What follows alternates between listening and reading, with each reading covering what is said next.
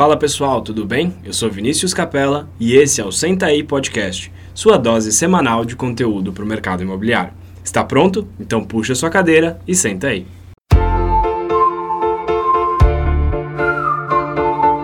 Fala pessoal, bem-vindos a mais um episódio do Senta aí Podcast. Eu sou Vinícius Capella, estou aqui hoje com o Vini Pinedo. Fala Vini! Fala pessoal, tudo bem? E hoje a gente tem um convidado muito especial. A gente está começando a gravação de uma série de dois episódios que tem um gostinho muito bom para mim, que são episódios com corretores da nossa equipe, corretores é, que fazem parte da Remax Complete. Hoje a gente está aqui com o Lucas Dias. Fala, Lucas. Fala, Vinis. Tudo bem com o pessoal aí? Bora, bora lá. Deixa eu, deixa eu falar uma coisa. Vai ser um pouco difícil para mim te chamar de Lucas aqui hoje. Eu vou ter que, eu vou ter que tirar o Days, esse escapar algum Days, me desculpe, é uma piada interna, desculpe os nossos ouvintes. Sem problemas, Little Church. Lucas, pra gente, pra gente começar, eu queria que você primeiro contasse um pouquinho de você, como é que você chegou no mercado imobiliário, o que, que você fazia antes, conta um pouco. Bom, eu, é, eu, vocês podem perceber talvez pelo meu sotaque com R puxado, que eu não sou de São Paulo, eu sou do interior de São Paulo. Eu nasci numa cidade que chama Piquete, que tem 17 mil habitantes. E cresci e vivi minha vida inteira lá. É, e eu já tinha. Eu estudei engenharia civil por um tempo, tudo. É, mas eu já tinha planos de vir para São Paulo. Mas aí eu conheci a minha namorada, que talvez os, os ouvintes mais assíduos conheçam, que ela é a, é a Diana da de Castanha. E aí uma coisa uniu o útil ao agradável, né? Eu vim para São Paulo, e através dela mesmo que eu conhecia a Remax Complete e acabei entrando para a equipe. Mas é, é isso, eu, eu entrei meio que no mercado imobiliário por, por acidente, por acaso, né? Foi por. Não foi nada planejado, nunca tinha pensado nisso, nem nada do tipo, mas acabou que entrou e hoje estou aí. É, e vale destacar que hoje está entre um dos melhores da equipe. É, num primeiro ano de mercado imobiliário, isso é uma das coisas legais para a gente destacar. E é uma das coisas que eu quero explorar com você aí nesse podcast. E a primeira, a primeira pergunta que eu tenho para você é o seguinte: bom, você saiu lá de Piquete, de Lorena, veio para São Paulo com a cara e coragem, é, entrou na nossa equipe sem ter basicamente um contato aqui em São Paulo, tirando a Di e os amigos. Como é que foi esse começo para você, Lucas? Como é que você é, é, lidou com isso e como é que você foi buscar negócio é, sem ter muita rede de contato por aqui? É, o começo foi bem difícil, para ser bem sincero. Ali, os primeiros dois, três meses eu, eu não sabia o que estava fazendo, porque mal sabia andar em São Paulo, né? E, e, isso é até uma coisa engraçada, porque eu estranhava muito no começo a profissão de corretor, porque é, da onde eu venho você não, não tem corretores assim que fazem o trabalho que a gente faz, né? É, você tem as imobiliárias e quando alguém precisa comprar uma casa, coisa assim, ou compra do vizinho, ou vai na imobiliária e, é atendido lá pelo dono da imobiliária, ou pela mulher do dono, pela filha do dono, alguma coisa assim. Então, é esse trabalho do, do corretor, de, de, toda essa. O dia a dia do corretor aqui em São Paulo era, era uma coisa muito nova para mim, que eu não, não, não entendia no começo, né? E, e, aí no começo para mim foi bem complicado, porque eu estava no período de, de, assimilação do que, que era o trabalho do corretor e, como você disse, eu não tinha contato nenhum, né? Então é tanto é que eu acho que o, primeiro contato que deu certo mesmo foi uma indicação que veio de outra Remax e, e você me passou e aí a gente foi fazendo trabalho. E aí depois dessa, dessa indicação que eu comecei a entender como, como como falar com as pessoas, como, como abordar, como explicar o que, que, o que, que a gente fazia, o que a gente faz, né? E, e aí começou, aí conforme você vai fazendo, é, as coisas vão aparecendo, né? Num, é, uma coisa liga a outra, uma pessoa conhece outra que vai indicando e vai falando, e você vai chegando, vai, vai fazendo essa trilha, né? É, e esse caso que você citou para mim foi um caso emblemático por alguns motivos é, por motivos de cachorros também. E é, você, a forma como você lidou com essa cliente para mim foi muito interessante de ver e a forma como ela passou a confiar em você como mais do que um corretor, né? Como um braço direito dela em, alguns aspectos, principalmente para as decisões voltadas ao mercado imobiliário. Por que, que, você acha que você conquistou? Conta um pouco aí do todo do caso da, da, da casa lá da, da Guaianazes da Fonseca que a gente vendeu. É, e, e, também o que, que você acha que você fez para conseguir conquistar ela? Uhum. É, é, esse caso foi que ela estava vendendo a casa dela porque ela precisava e não porque ela queria vender. Então é, tinha um apego emocional na, na casa dela que era muito grande, né? Ela passou 20 anos morando na mesma casa. Quando ela comprou, ela comprou com, com o seu suor e tudo. Então é, existia um, um apego emocional muito grande, né? E quando a gente vai transformar esse o lar da pessoa em um imóvel, em um produto, né? Você meio que, que mexe na ferida, né? Então a, a, aceitação dela não foi tão fácil no começo, mas como ela precisava, ela foi é, se abrindo e foi escutando melhor o que a gente tinha para dizer. É, e aí eu acho que o que deu certo entre a gente é que é, eu tentava de coração ajudar ela com o que ela, com o que ela precisava. Né? Não estava interessado em vender o imóvel, estava interessado em, em ajudar porque ela precisava vender. E então toda toda a conversa, tudo o que acontecia era meio que um, que um bate-papo entre a gente, onde eu tentava é, mostrar o, o, como tinha que ser, ou como eu acreditava que era melhor, e, e ela tentava tipo se, se desagarrar, né, se abrir mão daquilo que ela tinha muito dentro dela.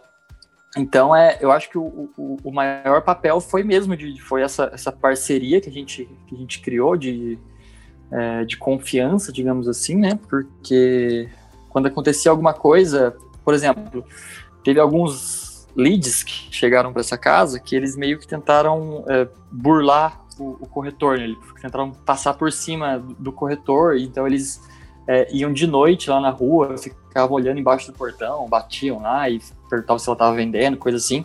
E tudo isso ela me, ela me passava. Então ela não, ela não queria ter esse, esse contato, então ela contava comigo para fazer isso por ela, né?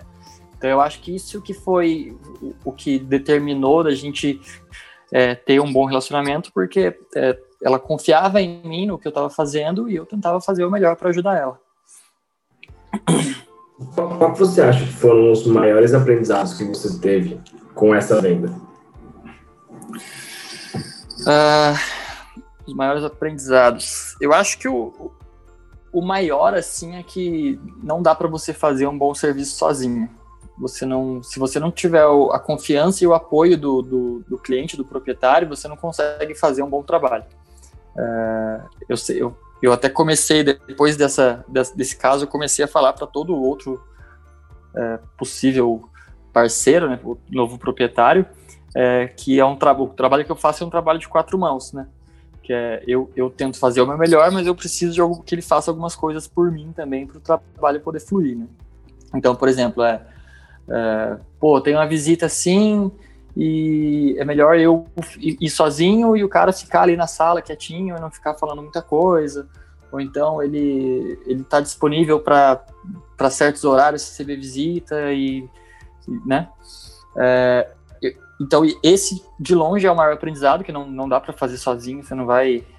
Você não está vendendo um, algo descartável, né? Você está vendendo uma coisa que é, que é grande e você precisa desse, desse apoio. É, outro, outra coisa também, eu acho que é muito de ouvir.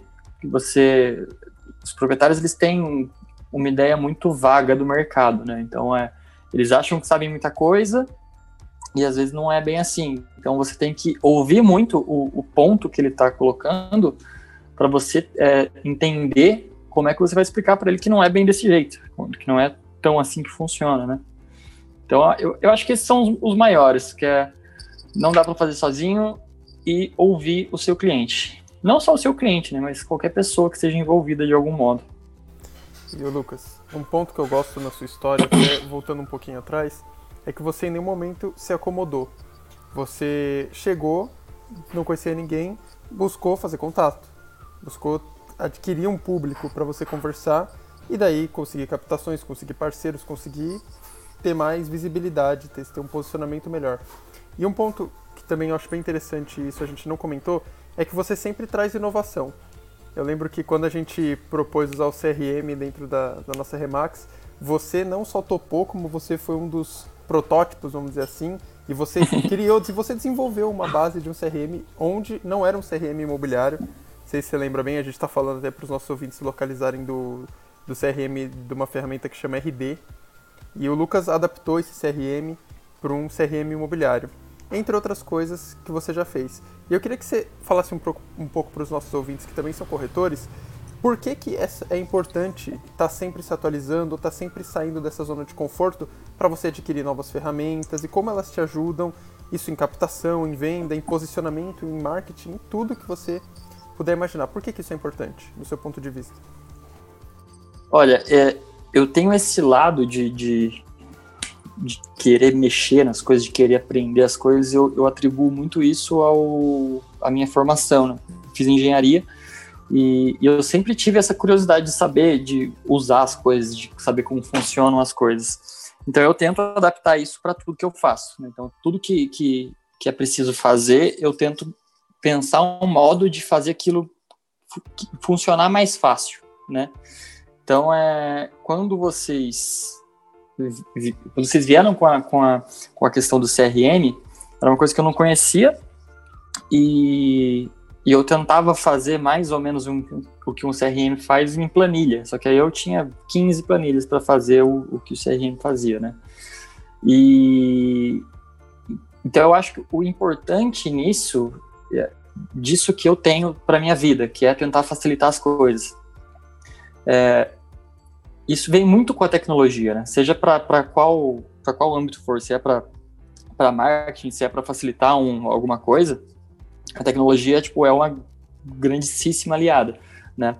Então, o que eu acho que é importante é justamente isso: você é, ganhar tempo automatizando coisas que você não precisa fazer, entendeu? Então, por exemplo, uma das coisas que eu mais gostava no CRM é que eu podia cadastrar um cliente lá e através do CRM eu abri uma mensagem, um, uma conversa no WhatsApp com o cliente, porque é, se você quer conversar com, no, no WhatsApp com alguém, você primeiro tem que adicionar o contato dessa pessoa no seu, no seu celular, colocar o nome, aí abrir o WhatsApp, procurar o nome da pessoa e começar a conversar, né? Através do CRM, eu já tinha que cadastrar esse cliente, então eu cadastrava ele, cadastrava só ali e eu já conseguia abrir a conversa direto com ele e começar a falar com, tipo, um, com um clique, né? Então, tipo, é, é, coisa de 30 segundos que você vai ganhar, mas se você vai, vai colocando isso, é, vai somando isso ao longo do tempo, você ganha um tempo que você faz outra coisa que vai ser muito mais produtivo para você, né? E tanto para o lado de marketing, né, eu acho que você ter esse, esse, esse controle das coisas que você faz te traz uma credibilidade também, né? De, é, te traz profissionalismo, você não está ali com, com um monte de papelzinho na mão anotando tudo do que o cliente está falando, porque você consegue automatizar essas coisas e ter todas as informações quando você precisar, você tem um, um leque de informações que você pode usar para X coisas. Né? Eu super concordo e dá, o Vini compartilha, acredito que compartilha esse pensamento, mas dá até um orgulho escutar tudo isso, porque... Eu queria, eu, Vini, desculpa de interromper, só queria comentar que o Lucas, é, é, por essa postura de sempre querer inovar e experimentar, ele, ele se causou um problema, porque tudo que a gente quer testar agora, a gente liga, Lucas, é o seguinte... Isso é verdade. Não, eu, eu achei bem interessante tudo que você comentou, dá um orgulho, dá uma felicidade de saber que não é só porque está na nossa equipe, não é só porque a gente estimula isso, mas é porque é um corretor que está fazendo, construindo um mercado melhor, um mercado mais desenvolvido, um mercado mais automatizado. Eu amo essa palavra, automação. Eu vi, a gente usa ela três vezes por dia, em média. então é um termo que a gente gosta muito. E eu achei bem interessante que você comentou tanto do CRM e um ponto que eu queria levantar, na verdade, duas perguntas. É assim, um, um aspecto, outro aspecto interessante que você colocou dentro da sua, do seu currículo, vamos dizer assim, como corretor, foi usar o e-mail marketing. Eu lembro que o primeiro e-mail marketing de alguém da nossa equipe que eu recebi foi o seu. Você pode contar um pouco como foi a construção desse e-mail, que resultados ele te trouxe e também, puxando um pouco disso, como é o seu relacionamento com parceiros? E como você trata os parceiros? Pode contar um pouco pra gente? O e-mail marketing foi uma coisa que, que para mim até hoje é genial, principalmente quando você faz assim de pessoa para pessoa, né? Porque quando, quando você recebe e-mail marketing de uma empresa grande que você não sabe nem com quem está falando, e às vezes tem a tela é, ah, não responda esse e-mail, é e-mail automático. Aí eu não acho legal.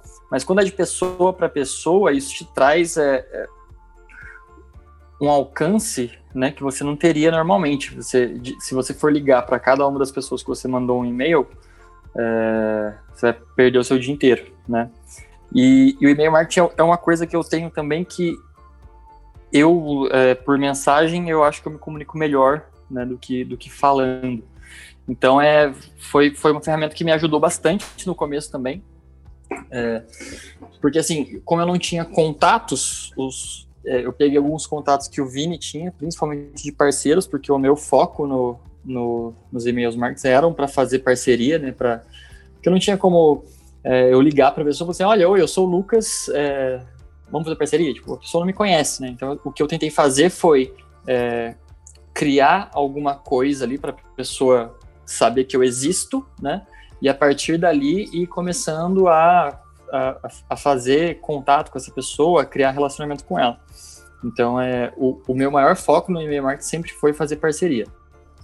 É, e quanto à parceria, é, eu acho que é vital hoje no, no negócio, porque, é, por exemplo, eu tive, eu tive imóveis que, que não, não, não gerou muitos parceiros, não, não teve muitos parceiros que eu tinha, tudo sim, pelas características do imóvel, que, por, principalmente por localização, é, que não geraram X número de leads, né?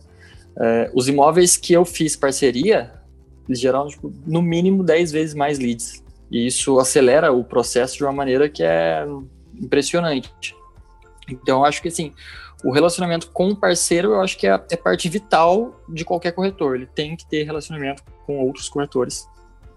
E, e, e não dá para fugir disso, principalmente hoje, que você tem acesso à informação tão fácil, né? Você precisa ter, ter esses parceiros para ser mais, mais assertivo no que você faz.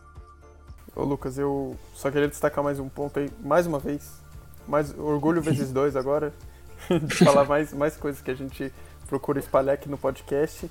E um aspecto interessante que eu gostaria de destacar até para os nossos ouvintes é que o e-mail marketing que você fez, que está fixo na minha memória, o primeiro que você fez, foi uhum. desse mesmo imóvel que a gente está se referindo, a gente se referiu no início do podcast, que a proprietária uhum. confiou e fez de você um, um profissional imobiliário, mais do que um corretor, um profissional uhum. que abrange várias áreas do mercado imobiliário. E você falou, você usando o imóvel dela, você falou da importância da fotografia. E o interessante daquele e-mail é que em nenhum momento você falou assim: quer comprar esse imóvel? Quer fazer parceria comigo nesse imóvel? Não. Você deu um conteúdo, você passou uma informação. E eu, quando recebi aquele e-mail, eu acho que eu já li aquele e-mail umas quatro vezes, e até, se você permitir, Lucas, eu vou deixar um, um, na descrição desse episódio eu vou deixar o e-mail marketing lá, se alguém quiser dar uma olhada, um print do e-mail, pode ser? Pode, claro. Fechou, vou deixar o, print lá para quem quiser se inspirar num e-mail, como a gente está comentando aqui, seja para comunicar com parceiros ou com cliente final, já tem um modelo. E isso me chamou muita atenção, porque você montou aquele modelo do, do que você pensa. A gente não passou para você, sim. faça um e-mail assim. Você decidiu fazer um e-mail sobre fotos. Uhum. Então, mais uma vez, parabéns aí pela atitude. Não, é, é obrigado. E, e, o legal sobre esse meio de você falado é que, assim, é, foi, foi mais uma das coisas que eu, que, eu, que eu fiz baseado no que eu gosto ou não gosto, né? É, porque, assim, quando você recebe um e-mail de, de uma empresa grande falando que tem uma promoção, que tem uma oferta, você nem abre o e-mail, né? Aí, o que que eu pensei? Falei, bom, eu quero divulgar esse imóvel, eu quero tipo, mostrar para as pessoas esse imóvel, só que eu não vou ficar enchendo o saco de todo mundo falando, olha, compra aqui que é bom. Eu vou tentar, tipo, apresentar ele de uma forma mais discreta, e aí, se alguém tiver interesse. Eu acho que esse é o, é o caminho certo, na realidade, pra, pra principalmente para um corretor de imóveis, é, porque assunto de mercado imobiliário muitas vezes pode parecer chato para o cliente, uhum. né? Taxa de juros, construção civil, é, sei lá, uma nova captação, são coisas que não chamam muita atenção. Agora, é, quando a gente muda um pouco o apelo, aí com certeza a gente consegue atrair melhor os clientes. Agora eu quero Sim. fazer umas perguntas para você, Lucas, um pouco mais, é, um pouco mais é, aprofundadas aí, uh, não tanto na técnica, mas um pouco mais na, no, em como você se sentiu aí ao longo desse, desse ano. Já deu um ano que você está com a gente, já, né? Já, deu um ano em faz dois meses. Boa. Aliás, faz um mês, faz um mês, faz um mês. Faz, você tá mais tempo com a gente virtualmente do que lá no escritório. Sim. Foi. É, a primeira pergunta que eu quero fazer, ainda relacionada à parceria, é: foi difícil para você absorver a ideia de fazer parceria, de dividir a sua comissão? Cara, na verdade, não. Na verdade, quando, quando surgiu né, a, a, a proposta, digamos assim, de parceria, que foi lá no, no começo, que já foi falado isso, que a gente fazia parceria, que a gente buscava isso, eu já assimilei muito bem, porque na, minha cabeça era lógico. Se eu, se eu sem parceria eu vou vender um imóvel a cada ano, com parceria eu vendo um por mês. Então, assim, é, é para mim é lógico que o que compensa fazer, entendeu? E, e às vezes você faz parceria uma vez com o cara, você, você marca esse relacionamento e você vai fazer negócio várias e várias vezes, né? E sozinho, talvez você não conseguisse fazer isso. Então, é para mim foi bem fácil de assimilar, na verdade. Para mim faz total sentido fazer assim. É, seria muito bom se o mercado inteiro pensasse como você. É, até mesmo como você sentiu na pele, não é todo mundo que pensa assim. Não, e... infelizmente não é. É, pois é. E uma outra coisa que eu queria te perguntar é o seguinte: quantas vezes aí ao longo desse ano, sinceridade total, tá? Você pensou em desistir? Uh, cara, pra ser bem sincero, eu acho que teve umas duas vezes que eu pensei. Uma que foi quando. Porque eu não, não sou muito de desistir. pra ser bem Mas, sincera, porque não faz parte de mim. Bom, mas, é assim, mas volta um pouco, conta, conta por quê, conta por quê. É, eu pensei em desistir no, no começo da pandemia, porque assim, até, até o começo da pandemia, é, eu tinha, sei lá, uh, quatro, cinco meses de, de casa e não tinha acontecido muita coisa, né? Então eu tava vendo assim, pô, não, não, tá, não tá virando, e eu preciso que dê certo, né? Aí quando entrou a pandemia, que, que eu comecei a fazer negócios, de fato, né? E aí eu comecei a falar, opa, tem, tem alguma coisa aqui, eu tô, eu tô, tô no caminho certo, né? Aí. Não, acho que foi só essa vez, na verdade, acho que foi só no começo da pandemia, que eu. Que, porque assim, eu tava pensando da seguinte maneira. Se fora, se sem pandemia nenhuma, eu não estava conseguindo fazer negócio, como é que eu vou fazer agora? Você tipo, o que, que eu vou fazer agora? Mas aí é aí foi quando eu comecei a fazer contato virtual, que eu comecei a ganhar tempo com isso e, e, e até tipo eu meio que adaptei, aderi isso para com pandemia ou sem pandemia, eu pretendo fazer muito contato virtual, porque isso agiliza muito, né? Então, é, eu acho que foi só essa vez mesmo a pandemia que foi, eu acho que todo mundo pensou em alguma em algum lugar da vida e desistir de alguma coisa. Com certeza, com certeza. Eu mesmo, algumas vezes aí ao longo de cinco anos, é, pensei também. Acho que não tem como, não tem como não pensar em quando, quando as coisas apertam muito, a gente é. repensa, é. né? Será que é isso mesmo? Será que vai dar certo? Será que isso é para mim? É, mas ainda bem, ainda bem que você continuou, porque tem muita coisa boa à frente. Eu acho que é uma bola de neve, né, Lucas? Quanto mais você faz, mais as coisas vão acontecendo. É, exatamente. Se você faz, as coisas vão acontecendo. Se você não faz também, é, não adianta culpar o mercado, não adianta culpar nada, né? Exato. Outra pergunta que eu queria te fazer. É, foi, acredito que foi na pandemia também. Você começou a trabalhar um pouco com locação. Você fez algumas locações. É, foi importante isso para você? E se foi importante, por que, que você considera? Foi, foi importante. É, eu vou, eu vou ser sincero, eu não gosto muito de trabalhar com locação, porque o que aconteceu? Quando eu comecei a trabalhar com corretor, eu entendi que eu tinha que é, ouvir o cliente, falar com o cliente, conversar e criar aquele relacionamento. E com locação isso não acontece muito, porque é muito mais rápido, né? Então é. Se você já conhece a pessoa e está alugando é uma coisa, mas às vezes você pega um apartamento por locação que você não, nem viu a cara do proprietário. Né? Só te mandou um e-mail ou só te passou uma mensagem e você já começa a trabalhar a locação, então é muito mais fácil. É, eu, então eu não gosto muito nesse sentido, porque eu, eu, me, me eu me moldei para dar atenção, né, para ouvir.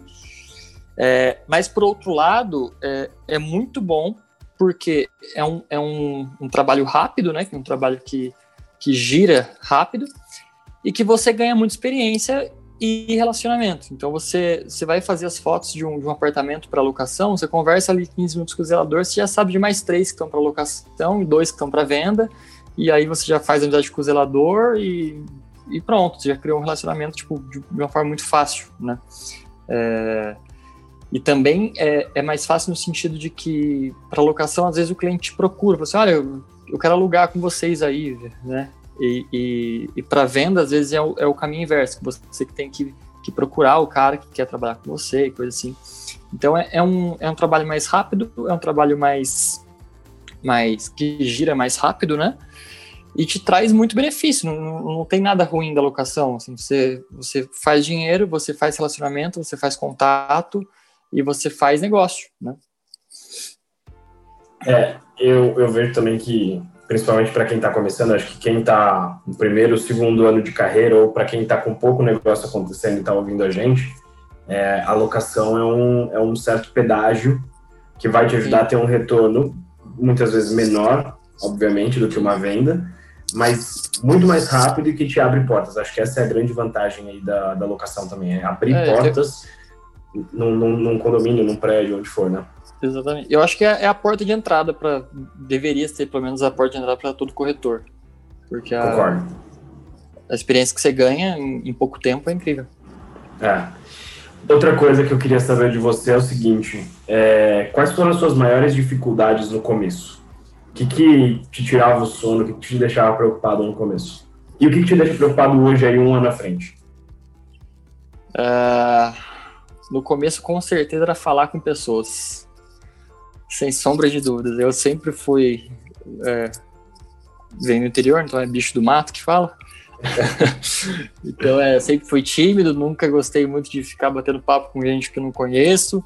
Então isso para mim até hoje é um desafio. É, não, falar com pessoas novas assim para mim é, é, um, é, um, desafio todo dia.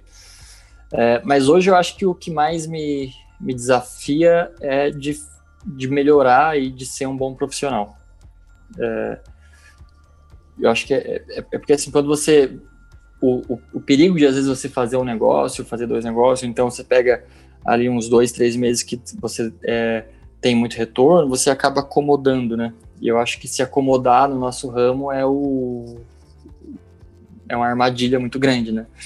Então, é, eu acho que hoje o que me desafia é não acomodar, é, me manter focado para fazer assim como eu estava fazendo no começo e, e no começo foi falar com pessoas.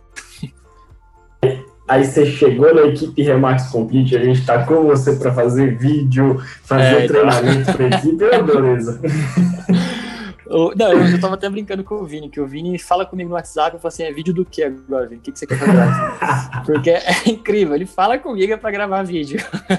É, então, e aí o, o, e o pior é que sabe que toda vez que eu disparo alguma coisa algum vídeo, algum e-mail que tem você, eu recebo sempre uma resposta. Eu sempre recebo uma resposta falando assim, esse corretor é muito lindo. E o e-mail vem da Diana Ratum.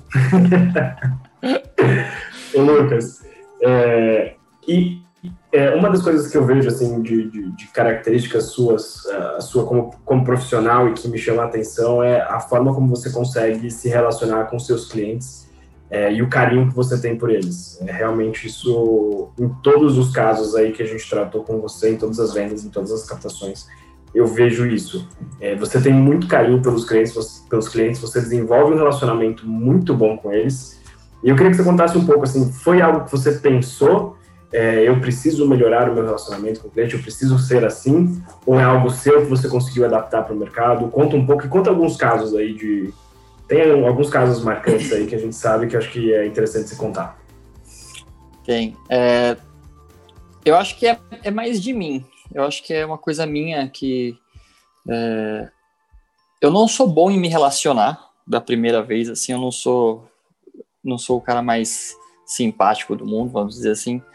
É, mas quando eu já, eu já conheço a pessoa, já falo com ela, é, eu, eu, eu, zelo por, por, esse, por esse relacionamento. Então eu tenho, eu dou muito valor, por exemplo, para as minhas amizades, para os meus, pros meus conhecidos, porque é, é uma coisa minha, é, é, inato. E, e com meus clientes eu acho que eu, eu acabei adaptando isso, mas de forma natural, sabe? Eu, é, a forma como, como, como eu falo com eles não é forçada de maneira nenhuma, então eu acho que justamente por isso que a gente tem um bom relacionamento, porque eu sou eu mesmo falando com eles e dando atenção para quando precisa, né? Então eu acho que é, é meio que natural e eu acho que até que não, não vale a pena você forçar isso. Porque, por exemplo, tem muito. Muito não, mas tem, tem alguns casos de alguns clientes que eu, que eu quase consegui que eu preferi não, não ir ali porque eu não ia conseguir me relacionar bem com aquele cliente. O, o santo não bateu e eu falei, pô, não quero trabalhar com esse cara não. Então é, é eu meio que deixei de fazer um negócio, talvez, mas é eu acho que foi melhor assim, sabe, do que ter um, um relacionamento desgastante, uma coisa chata com, com alguém que tá que, que em teoria era para eu estar tá ajudando, né? É, e tem, eu acho o caso mais legal é, foi de uma casa que a proprietária não mora mais no, no Brasil. E só que eles construíram a casa, eles tiveram os filhos na casa, eles criaram os filhos na casa e depois saíram dessa casa. Então é, é de você entrar na casa você percebe que tem uma história com aquela família, né? Então eu, eu tive muito zelo com isso muito cuidado com isso e eu acho que isso que foi o, o, o pontapé assim, para o relacionamento que eu tenho com o cliente. É, tanto que tinha no batente da porta da sala tem lá as marquinhas de altura do, do crescimento dos filhos, né? Então tem lá, tem um risquinho, o nome do filho e a data que, que tem aquela altura. Aí mais para cima tem outro risquinho, o nome do filho.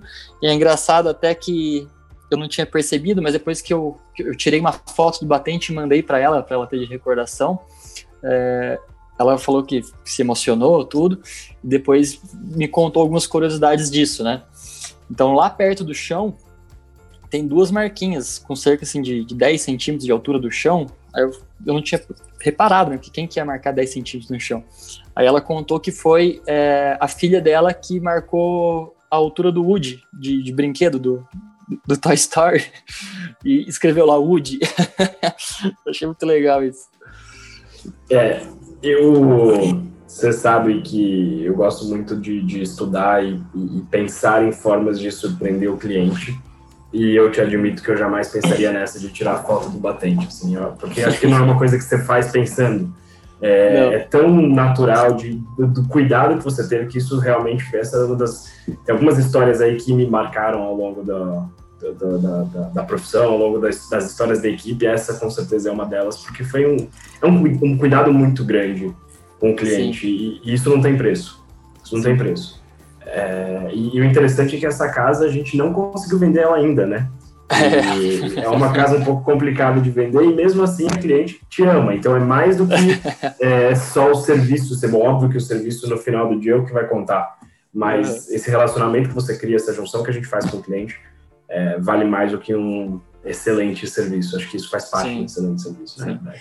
É, e, e, isso é uma coisa que eu não faço por pensando, tipo, ah, eu vou criar um relacionamento aqui. É, tipo, eu já fazia isso, eu já sempre sempre que eu faço uma, faço uma captação, eu vou fazer as fotos, aí eu sempre tenho algum detalhezinho, pode ser qualquer coisa, às vezes uma plantinha que está na janela ali que eu peço para tirar uma foto daquilo e depois eu mando, eu nem vai para anúncio, nem vai para nada, mas depois eu, eu mando para o cliente falar, ó, oh, uma recordação para você. A última foi. É, a gente foi numa casa, aí a gente foi tirar foto e ela e a proprietária tinha duas tartarugas de estimação. Aí eu pedi para Di fazer uma foto, ela fez, ela fez umas fotos lá e depois eu mandei para os clientes. Então, tipo, tem coisa que às vezes você manda, o cara fala, ah, obrigado, né? Tipo, nem, nem dá muita atenção, mas ele, ele marca aquilo, né? Tipo, eu, eu penso assim, é bom para você fazer isso, né? que, que seja é, espontâneo, né? Que seja genuíno, mas é, isso marca, porque a pessoa vai pensar, ah, eu vendi minha casa e o corretor me mandou uma foto da minha tartaruga que eu tenho até hoje, entendeu? Então é uma, é uma coisa que é, que é diferente, né? Você não, não vê isso. É, é, é quero saber que tartaruga tem ensaio profissional. Essa é a pergunta que fica. é, não, mas eu concordo. Eu concordo. Eu acho que é, é entender que ali o foco não é só o imóvel, né? É a pessoa também. Né? Mais Exatamente. do que qualquer coisa é o suporte que a gente vai dar para a pessoa. E recapitulando aí, duas, duas perguntas para esse, esse último ano. A primeira pergunta é, para você, quais foram os fatores decisivos que você enxerga que te fizeram é, chegar onde você chegou hoje? Na verdade, são três perguntas. Vamos começar com essa, depois eu faço as outras duas. Peraí, eu, eu, eu bloqueou aqui meu cérebro, eu fiquei esperando ah, as duas. Não, vamos lá. Vamos lá. A, primeira, a primeira é: o que, que você acha que te fez chegar onde você chegou hoje? Quais foram os fatores decisivos para que você conseguisse chegar aí? Tá. A primeira, com certeza, resiliência, porque principalmente no começo não é fácil você. Porque você trabalha, trabalha, trabalha e não vê resultado no, no começo. Né? Assim, até você fazer o seu primeiro negócio, seja ele você conseguiu fazer em um mês ou em cinco, você não viu o resultado até ele, né? E aí quando você vê esse resultado, você, você começa a assimilar tudo que você fez para chegar ali, né? Então eu acho que é, primeiro resiliência e, e segundo é, procurar aprender todo dia, né, cara? Todo dia eu tento aprender alguma coisa nova, ou às vezes eu tô é, pensando em alguma coisa, vendo alguma coisa que não tem nada a ver com o trabalho, eu, eu penso em como que eu posso adaptar isso para o meu trabalho, como que eu posso trazer isso para dentro do meu trabalho. Ou então é, eu vejo relato de, de quem é mais experiente que eu, ou de um, de um corretor que se destaca, e eu falo, pô, o que, que eu posso é, adaptar do que ele faz para dentro da minha realidade, para o que eu posso fazer, como que eu posso usar isso que eu aprendi para me favorecer, né? Então, é, eu acho que é isso. Boa.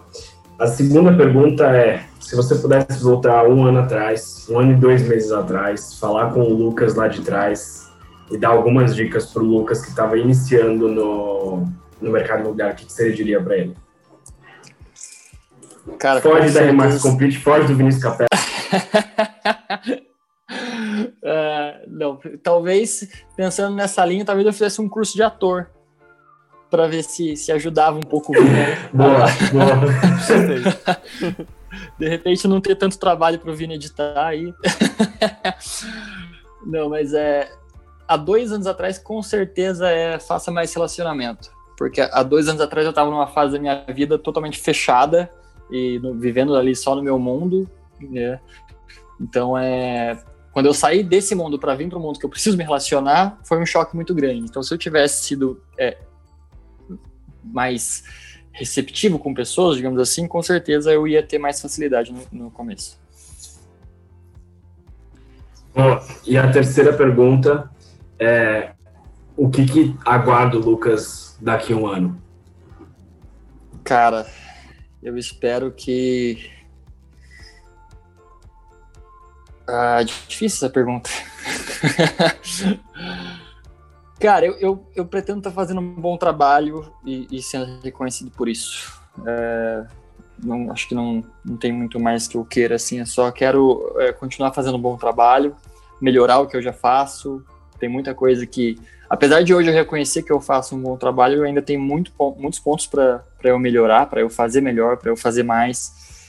E, então, é, com certeza, continuar o que o que está certo, arrumar o que está errado, adaptar coisa nova, e, e, e crescendo dessa forma. Conta com a gente em, em, absolutamente tudo. Acho que isso não precisa nem falar. Você sabe muito bem disso que a gente está aqui. A gente trabalha para você. Eu, Vini, todo mundo da equipe, a gente trabalha para você. Vocês sabem disso. Com certeza. Bom, vamos para nossa para nossa tradição do Senta aí Podcast, já indo um pouco para o final. É, acredito que você saiba qual, qual é a nossa tradição, mas vamos lá. Queria que você desse as três dicas do Lucas para a gente fechar aí o episódio. Três dicas de Lucas, vamos lá. Uh, cara, primeiro, é, eu acho que acima de tudo tem que ter respeito. Você tem que respeitar o seu colega de profissão, você tem que respeitar o seu cliente. É, porque, assim, se você não tiver respeito por aquilo que você está fazendo, principalmente, e pelos outros que estão nessa com você, você não vai sair do lugar de maneira nenhuma. Então, é, seja honesto, seja respeitoso com todos, com todas as pessoas que se envolvem. Então, desde o zelador que, que, que tá lá abrindo o portão para você, até o, o, cliente que tem uma cobertura de zilhões de dólares, seja respeitoso com todas as pessoas. Segundo, tenha persistência é, em fazer aquilo que você precisa fazer. Então, é, às vezes tem coisa que, que, que, é chata de se fazer, tem coisa que você gosta de fazer, tem coisa que não, mas seja persistente, faça todo dia o que você precisa fazer, que isso vai te trazer resultado. Uh, e terceiro, que eu acho que talvez seja o mais importante, é, de novo, ouvir. porque o que eu encontro de pessoas que não sabem ouvir numa conversa ou em uma ligação, seja o que for, é, é gritante, assim, de, de, sei lá, cada 10, 8 não estão ouvindo o que você está falando. Então, é, principalmente para você se diferenciar, eu acho que é ouça o que as pessoas estão falando. Aí depois você pensa se, vai, se vale a pena responder, se, o que, que você faz. Mas primeiro ouça, entenda aquilo que, que está sendo te dito, para você fazer um, um trabalho coerente. Show de bola, gostei, gostei das dicas. Foi muito difícil gravar o podcast? Não, até que não. mais, fácil, mais fácil que vídeo, fala aí. Muito mais fácil. o, o, o, cara de pau do Vini, ele fala assim: Lucas, tudo bom? Você gravar um videozinho de 15 segundos, cara, você vai levar dois minutinhos para gravar. Passar uma hora e meia e eu não consegui gravar o vídeo ainda, cara. Engraçado é que o Lucas já até sabe quando eu vou chegar com o vídeo, quando eu chego com coisas que não são vídeos que são raros, né? Mas quando eu chego com o vídeo, você chega, Lucas, tudo bem? Como é que você tá? Olha, olha, tem uma proposta aqui. Já, já deixa no início, porque já não tem como esconder mais. É, é isso aí, é o jeito, é o jeito. Lucas, tá cara, queria te agradecer muito, muito por ter participado do podcast. Uh, te agradecer também por fazer parte da nossa equipe. É, é, é uma honra para mim ter gente como você na equipe.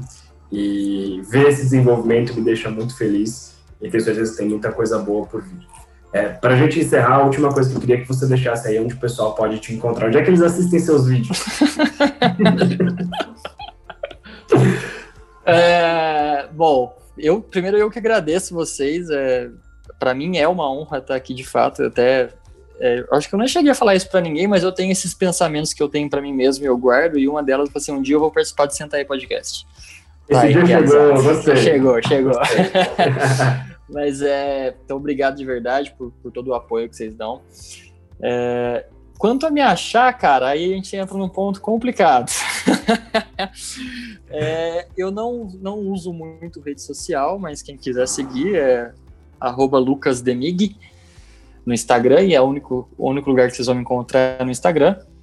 É, eu acho que é até mais fácil me ver no Instagram da Remax, porque eu apareço muito mais lá do que no meu próprio. É, uhum. Inclusive, está nos meus planos num, em um futuro não tão próximo, mas ainda assim próximo, de, de ser mais ativo em redes sociais, porque o Vini me cobra bastante isso, né, Vini? mas é, é, Eu não uso muito, mas está lá. Boa. E aí, se vocês quiserem ver os vídeos do Lucas, está no Instagram, uh, arroba mais que morar, mais underline que, underline morar, que é o Instagram da nossa imobiliária, onde a gente, toda a nossa equipe participa, o Lucas é um dos que participa bastante lá. Recentemente saiu um vídeo bem legal, inclusive. Inclusive, vocês podem ver o Lucas tocando violão. Porque... Isso. Mas por que, que ele está tocando violão? Você quer descobrir, você vê no nosso Instagram, arroba mais. Lucas, mais uma vez, muito, muito obrigado por, por ter participado. Foi realmente muito legal. Tenho certeza que quem, quem ouvir aqui, principalmente quem está começando na carreira, está no estágio que você está de carreira, vai se inspirar muito no que, no que você falou. E quem está há mais tempo também vai ver que existem formas diferentes de fazer. É, e esse, esse mercado é para todos, desde que a gente decida que ele é para é a gente e vai para cima disso. Então, muito obrigado e obrigado a todos que ouviram nosso podcast. Se vocês tiverem qualquer dúvida, sugestão, dica, vocês podem me mandar uma mensagem no Instagram, que é capelavini, ou então no meu e-mail, viniciuscapela, com dois L's, não se esqueçam, remax.com.br. Ou se vocês tiverem qualquer outra dúvida, qualquer outra sugestão, podem mandar no meu Instagram, que é arroba vini_pinedo, ou no meu e-mail, viniciuspinedo.remax.com.br, ou também no Instagram do Senta Podcast, a gente também tem um Instagram recente, agora a gente está publicando nossos episódios lá também. É arroba Senta aí Podcast, tudo junto. Só digitar lá e mandar um comentário pra gente. E quero também estender o obrigado também pro Lucas. Foi um excelente episódio, um bate-papo muito bom, muito fluido. E parabéns pelo excelente trabalho que você sempre desenvolve. E muito obrigado por gravar vídeos, principalmente pra gente. Valeu, pessoal. Valeu, pessoal. Tchau, tchau.